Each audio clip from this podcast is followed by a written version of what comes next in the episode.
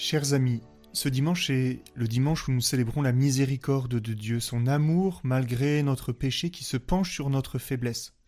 Et à cette occasion, et à la lumière du texte que, que nous avons à méditer aujourd'hui, j'ai une question fondamentale à vous poser. Est-ce que vous avez déjà entendu parler du kintsugi? Alors peut-être que certains d'entre vous vont croire que c'est un nouveau restaurant de sushi, euh, non, c'est pas ça, je suis désolé. Mais ça a quand même un lien avec le Japon. Parce que le kintsugi, c'est un art japonais qui consiste à recoller de la vaisselle en porcelaine qui s'est brisée, non pas en cachant les fêlures, mais au contraire en les mettant en valeur avec une fine bande d'or, si bien que les poteries ainsi réparées euh, deviennent encore plus belles que ce qu'elles étaient avant, et les lieux de brisure deviennent des lieux de beauté et de poésie. Eh bien, mes amis, cet art du kintsugi, c'est quelque chose de profondément évangélique, qui nous raconte très bien la miséricorde de Dieu que nous voyons à l'œuvre dans l'évangile d'aujourd'hui, et en particulier dans le fait que Jésus apparaît aux apôtres et à Thomas avec ses plaies, avec les plaies glorieuses qui montrent qu'il est passé par la croix et la souffrance. Parce qu'effectivement, Dieu aurait pu nous sauver et choisir de sauver Jésus, de le ressusciter, en faisant tout simplement un reset, un retour à zéro, comme vous, quand dans votre cuisine vous avez une assiette cassée, vous pouvez tout simplement la remplacer par une nouvelle assiette neuve, qui est absolument identique à celle qui est cassée, mais qui est une autre assiette. Donc cette pratique-là, euh, ça fonctionne bien quand on se fiche de l'assiette, quand n'importe quelle assiette est pour vous égale, quand c'est pas grave que ce soit celle-là ou une nouvelle, du moment qu'elle vous permette de manger, cette technique-là du reset fonctionne bien, du remplacement. Mais si cette assiette-là cassée a du prix pour vous, parce que, admettons qu'elle vous a été transmise par votre grand-mère, laquelle l'avait utilisée, je sais pas, moi, le jour de son mariage, qu'elle dit tenait beaucoup et qu'elle vous l'a transmise sur son lit de mort, alors si c'est cette assiette-là qui a du prix pour vous, et que du coup cette assiette-là est cassée, eh bien vous ne pouvez pas la remplacer par une nouvelle assiette, ça aurait aucun sens. Parce que vous, c'est celle-là que vous voulez, vous l'aimez, non pas parce qu'elle est parfaite, magnifique, ou qu'elle est euh, même pour son utilité. Vous l'aimez parce que c'est l'assiette de votre grand-mère, que vous aimez son histoire, que vous l'aimez avec ses bosses, avec son vécu, et c'est celle-là, du coup, que vous voudrez non pas remplacer par une nouvelle assiette, mais que vous choisirez de réparer.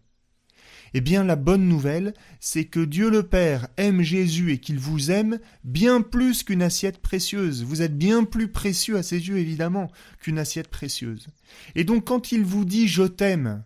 le Seigneur veut vous sauver avec non pas votre moi idéal tel qu'il serait si vous n'aviez pas eu d'histoire, si vous n'aviez pas été blessé, si vous n'aviez pas été euh, cabossé par la vie et par les épreuves. Quand il vous dit je t'aime, il vous aime tel que vous êtes, avec votre histoire, avec vos bosses, avec vos plaies, avec vos blessures. Et donc quand il veut vous sauver, quand il veut sauver Jésus,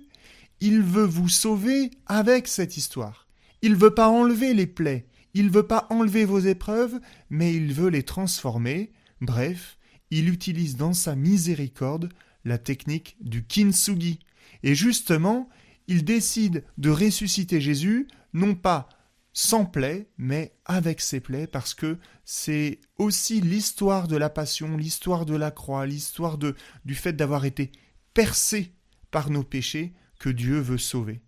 Il choisit non pas une colle transparente, invisible, pour faire comme si Jésus n'avait pas traversé l'épreuve,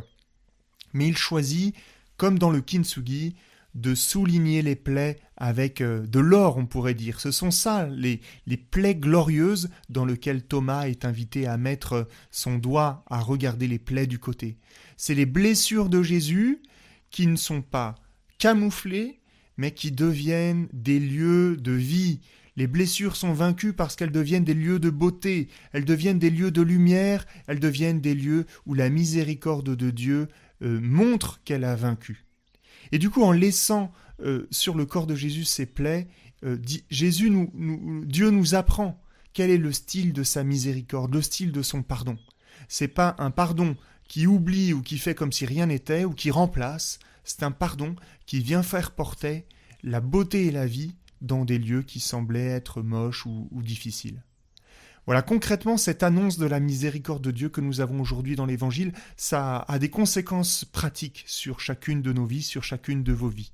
Ça veut dire que dans la façon où vous essayez de pratiquer la miséricorde dans vos vies, que ce soit dans les disputes familiales ou, de couple ou avec vos enfants, etc., eh bien, ce qui vous est demandé, c'est la miséricorde comme celui dont nous sommes le disciple, comme Dieu c'est-à-dire pas une miséricorde qui oublie, pas une miséricorde où, l'épreuve que vous avez vécue est comme camouflée, on fait comme si rien n'était, ou, on repart de zéro. C'est une miséricorde, c'est un pardon qui prend en compte les histoires, qui prend en compte les blessures, qui ne cherche pas à camoufler, mais qui regarde en réalité ce qui s'est passé, qui fait désormais partie de votre vie, et qui à partir de cela essaye de construire quelque chose de nouveau, de faire quelque chose de plus beau avec l'aide de Dieu, de quelque chose de, de, réparé. Si bien que votre euh, famille, votre couple, euh, réparé avec Dieu, avec la force de Dieu, euh, dans cette atmosphère du kintsugi, eh bien, elle sera encore plus belle que ce qu'elle était avant. Parce que précisément, ce qui a été un lieu de fêlure devient un lieu de beauté et de vie.